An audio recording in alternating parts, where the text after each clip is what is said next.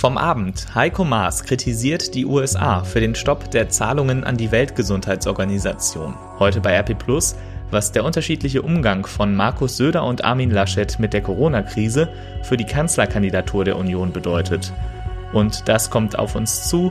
Bund und Länder beraten über die Ausweitung der Notbetreuung für Kinder. Heute ist Freitag, der 17. April 2020. Der Rheinische Post Aufwacher der Nachrichtenpodcast am Morgen. Guten Morgen, mein Name ist Sebastian Stachorra und ich schaue jetzt gemeinsam mit euch auf das, was ihr heute wissen müsst. Heiko Maas hat die USA scharf dafür kritisiert, die Zahlungen an die Weltgesundheitsorganisation WHO eingestellt zu haben. Also ich würde mal sagen, es gibt keine internationale Organisation, die nicht ihre Arbeit auch noch verbessern kann. Das gilt auch für die Weltgesundheitsorganisation. Aber zu einem Zeitpunkt wie jetzt, wo wir mitten in einer Krise sind, die WHO in Frage zu stellen, das kann ich wirklich nicht nachvollziehen. Das sagte der deutsche Außenminister gestern im ZDF Heute Journal. Die WHO sei wichtig, weil sie einen Überblick über die internationale Verbreitung des Virus habe und wisse, wo Hilfe nötig sei und wie diese koordiniert werden könne.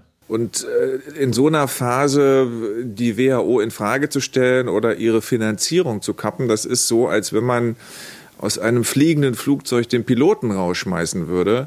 Und deshalb ist das alles andere als nachvollziehbar. Angela Merkel kritisierte die Äußerungen des amerikanischen Präsidenten in Bezug auf die WHO gestern auch direkt in einer Schalte der G7, der sieben bedeutendsten Industrienationen der westlichen Welt. Das Weiße Haus erklärte dazu, ein großer Teil des Gesprächs habe sich, Zitat, auf die mangelnde Transparenz und das chronische Missmanagement der Pandemie durch die WHO konzentriert. Und wir bleiben auch in den USA. Dort hat Präsident Trump gestern angekündigt, das Land in drei Phasen zurück in die Normalität führen zu wollen. Dabei geht es auch um die Öffnung der Wirtschaft. Eine landesweite Schließung könne keine langfristige Lösung sein, sagte er gestern Abend. Tina Eck berichtet für die deutsche Presseagentur kurz dpa aus Washington. Tina, im Vorfeld war spekuliert worden, dass Trump sich über die Bundesstaaten hinwegsetzt und selbst Maßnahmen anordnet. Das hat er jetzt aber doch nicht gemacht. Nein, angeordnet hat er nicht direkt. Da hat Trump eine 180-Grad-Kehrtwende gemacht. Er hat Empfehlungen abgegeben, äh, die Entscheidungen aber in die Hände der Gouverneure der 50 Staaten gelegt. My administration is issuing new federal guidelines that will allow governors to take a phased Den Gouverneuren wird eine vorsichtige, stufenweise Rückkehr zur Normalität empfohlen. Darunter zum Beispiel viele, viele Tests zu machen, Fieber zu messen, Schutzmaßnahmen aufrechtzuerhalten, Ältere zu schützen und dann bei einem sichtbaren Rückgang der Neuinfektionen stufenweise zum Normalbetrieb zurückzukehren. Es soll drei Phasen geben, die nicht an Zeitpunkte, sondern an Bedingungen geknüpft sind. Was wird denn in den ersten Stufen wieder erlaubt? Nun, in Phase 1 wäre vieles vor allem noch nicht erlaubt, sondern weiter verboten. Menschenansammlungen von äh, mehr als zehn äh, wird es zu vermeiden gelten. Äh, soweit wie möglich soll weiter von zu Hause gearbeitet werden. Restaurants, Kinos und Kirchen dürfen nur unter Sicherheitsvorkehrungen wieder öffnen. Und in Phase 2 dann werden Unternehmen wieder geöffnet, aber Gemeinschaftsräume bleiben geschlossen. Schulen machen dann wieder auf. Und in Phase 3 sollen dann alle Arbeitnehmer wieder arbeiten. Besuche in Krankenhäusern und Altersheimen werden dann auch wieder wieder erlaubt, aber bitte mit Maske. Vielen Dank, Tina Eck in Washington. Stichwort Masken, für die hat sich gestern Abend auch Bayerns Ministerpräsident Markus Söder ausgesprochen. In der ZDF-Talkshow Maybrit Illner sprach sich Söder für eine Maskenpflicht in bestimmten gesellschaftlichen Bereichen aus. Er geht beispielsweise davon aus, dass eine entsprechende Sollvorschrift im öffentlichen Nahverkehr bald eingeführt werde. Auch Christian Drosten, Chefvirologe an der Berliner Charité, sieht Schutzmasken positiv. Ich denke, dass eine Maskenpflicht etwas helfen würde. Mhm. Ich kann das nicht quantitativ beziffern, aber es ist klar, es hat jetzt auch in letzter Zeit nochmal neue Daten gegeben, speziell für Coronaviren, die es vorher nicht gab. Also das sind, muss man wirklich sagen, das sind Dinge, die sind in der Woche vor Ostern ähm, erschienen. Das hat man vorher nicht gewusst. Drosten betonte, dass es wichtig sei, keine Marktkonkurrenz zu schaffen, damit für das medizinische Personal weiterhin ausreichend Masken zur Verfügung stehen. In den vergangenen Tagen wurde auch viel über mögliche Lockerungen der Einschränkungen diskutiert. Der ARD Deutschland-Trend zeigt jetzt, jeder Vierte fühlt sich durch den Lockdown überhaupt nicht belastet. Ein Drittel der Befragten hingegen fühlt sich durch die Einschränkungen stark belastet. Ein deutlicher Unterschied zeigt sich dabei in den Altersgruppen. Jüngere Menschen empfinden die Einschränkungen als bedrückender.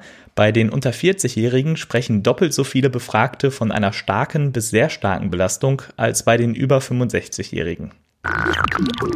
Hallo, ich bin Henning Bulka, einer der Stimmen, die ihr aus dem Rheinische Post Aufwacher kennt. Einige von euch haben es schon getan, sich ein RP Plus Abo geholt und zwar um diesen Podcast zu unterstützen. Danke dafür. Denn der Aufwacher ist zwar kostenlos und das bleibt auch so, aber Recherche und Produktion kosten trotzdem Geld und deshalb brauchen wir euch. Zeigt uns, dass euch der Aufwacher was wert ist und schließt ein RP Plus Abo ab. Das kostet die ersten drei Monate 99 Cent, danach 4,99 Euro im Monat und das ist monatlich kündbar.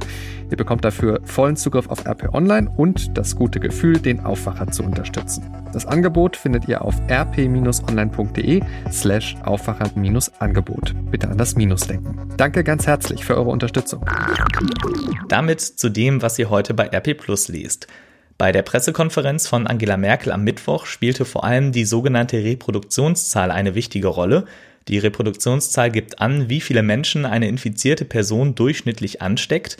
In Deutschland liegt dieser Wert nach neuen Angaben des Robert Koch Instituts von gestern Abend bei 0,7. Das bedeutet, dass die Zahl der Infizierten derzeit leicht sinkt. Philipp Jakob schreibt, dass damit zwar das Gesundheitssystem nicht überlastet wird, aber die Herdenimmunität nur nach sehr langer Zeit erreicht würde. Das bedeutet, ohne strenge Lockdown-Maßnahmen droht jederzeit wieder eine schnelle Verbreitung des Virus. Wie genau die Reproduktionszahl berechnet wird und warum die Lockerungen der Einschränkungen sinnvoll sein können, lest ihr im Artikel Die wichtigste Kennzahl heißt nun R0 auf Seite 2 der gedruckten Rheinischen Post und jederzeit online bei RP+. Armin Laschet und Markus Söder. Die beiden Ministerpräsidenten stehen derzeit besonders unter Beobachtung. Beide sind in der Corona-Krise vorangeprescht. Söder zu Beginn mit Kontaktsperren, Laschet zuletzt mit Forderungen zur Lockerung der Maßnahmen zur Eindämmung des Virus. Beide sagen, mit möglichen Ambitionen auf die Kanzlerkandidatur habe ihr Kurs nichts zu tun. Man verstünde sich auch prima untereinander. Und dennoch spielt die Kanzlerfrage eine Rolle in der Krise. Christina Dunz beschreibt, dass Söder einen wichtigen Vorteil hat. Als Vorsitzender der Ministerpräsidentenkonferenz spricht er für die Länder, sitzt bei den Pressekonferenzen stets neben der Kanzlerin und die ist in der Frage der Einschränkungen auch noch eher auf seiner Seite als auf der von Armin Laschet. Was noch für Markus Söder spricht, warum fast niemand mehr über Norbert Röttgen und Friedrich Merz redet, die ja auch Vorsitzender der Union und Kanzlerkandidat werden wollen, und wie Laschets Krisenmanagement in der Union ankommt, das lest ihr im Politikteil der Rheinischen Post und bei RP Übrigens, mit RP Plus Abo habt ihr auch Zugriff auf unser Angebot der Audioartikel. Jeden Tag wählen wir fünf der besten Artikel aus und sprechen diese ein. Ihr könnt sie dann bequem über eure Podcast-App anhören. Mehr Infos dazu auf rp-online.de-audioartikel. Einer dieser Audioartikel ist die Geschichte über einen Zahnarztbesuch in Zeiten von Corona. Zahnärztinnen und Zahnärzte müssen weiterarbeiten, sind aber einem besonders hohen Risiko ausgesetzt. Sie arbeiten ja am Mund, also genau dort, wo das Virus besonders oft und in großer Anzahl sitzt. Unsere Autorin Semiha Ünlü schreibt über den Besuch einer Patientin, die erst erschrickt, als sie in kompletter Schutzkleidung begrüßt wird, dann ob dieser Szene verängstigt ist, aber schließlich doch beruhigt wird, weil Atemmasken und Schutzanzug dann doch für ein Gefühl der Sicherheit sorgen. Mehr über den Zahnarztbesuch im Corona-Modus lest ihr im Düsseldorf-Teil der RP und auf RP Online. Und welche Neuigkeiten es in Düsseldorf gibt, das weiß Alina Lietz aus den Antenne Düsseldorf Nachrichten. Guten Morgen, Alina. Guten Morgen, Sebastian. Wir schauen kurz auf die aktuellen Corona-Zahlen aus Düsseldorf. Dann gibt es viele Diskussionen um die Schulöffnungen, die vom Land angekündigt wurden. Und zuletzt sprechen wir noch über einen tödlichen Polizeieinsatz in Lierenfeld. In Düsseldorf gibt es inzwischen mehr Menschen, die mit dem Coronavirus infiziert waren und wieder gesund sind, als Menschen, die aktuell erkrankt sind. Wieder gesund sind inzwischen 485 Düsseldorfer, erkrankt über 130 weniger. Und auch die Zahl der Menschen, die im Krankenhaus behandelt werden müssen, nimmt immer weiter ab. Seit März sind in unserer Stadt insgesamt 858 Menschen positiv auf Corona getestet worden. Weitere aktuelle Zahlen zur Ausbreitung des Coronavirus in Düsseldorf gibt es zum Nachlesen auf antennedüsseldorf.de. Wie kann die Ansteckungsgefahr in den Düsseldorfer Schulen minimiert werden? Das zu klären und die Schulen herzurichten, darum geht es in den nächsten Tagen für die Stadt. Ab Donnerstag sollen die Schüler, die vor dem Abschluss stehen, wieder zur Schule kommen können. Der Lehrerverband NRW ist skeptisch. Eine Schule, die die Gesundheits-, Sicherheits- und Hygieneanforderungen nicht lückenlos erfüllt, kann nicht öffnen, sagt die Lehrer-NRW-Vorsitzende Brigitte Balbach. Bei den baulichen und hygienischen Mängeln der Schulen seit Jahren sei Skepsis angebracht. Noch deutlicher wird die Düsseldorfer Elternschaft. Die Vorsitzende Andrea Lausberg-Reichert sagte uns mit Blick darauf, dass vor den Sommerferien immer mehr Schüler zurückkommen sollen. Wir haben eine absolute Raumnot an den Schulen.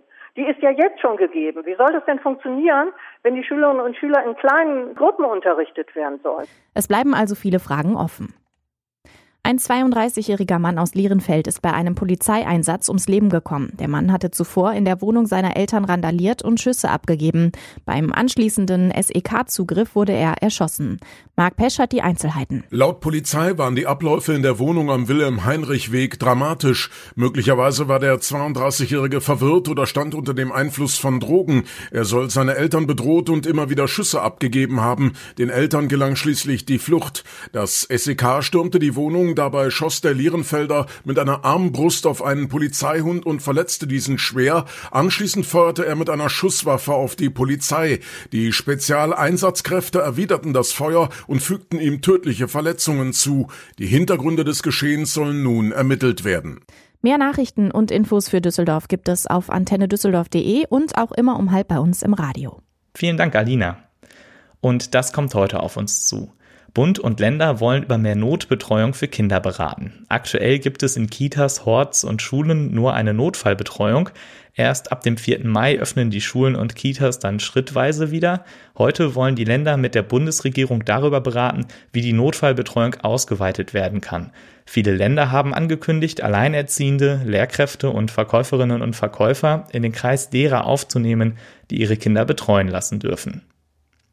Ein 25-Jähriger gibt sich auf Instagram, Likey und anderen sozialen Medien als junge oder junge Frau aus, nimmt Kontakt auf mit Mädchen und bringt sie dazu, ihm Nacktaufnahmen von sich zu senden. Diese Fotos verbreitet er dann über WhatsApp an Pädophile. Sexueller Missbrauch von Kindern lautet der Vorwurf der Staatsanwaltschaft in einem Verfahren, das heute in Düsseldorf zum Abschluss kommen könnte, denn der Angeklagte soll gestanden haben. Aufgeflogen ist der 25-jährige Bauarbeiter, der noch bei seinen Eltern wohnt, durch die Strafanzeige der Mutter eines zwölfjährigen Mädchens und durch Ermittlungen gegen einen mutmaßlichen Mittäter aus dem Schwarzwald. Heute ist Freitag. Bis vor kurzem hieß das für tausende Schülerinnen und Schüler noch Demonstration statt Unterricht.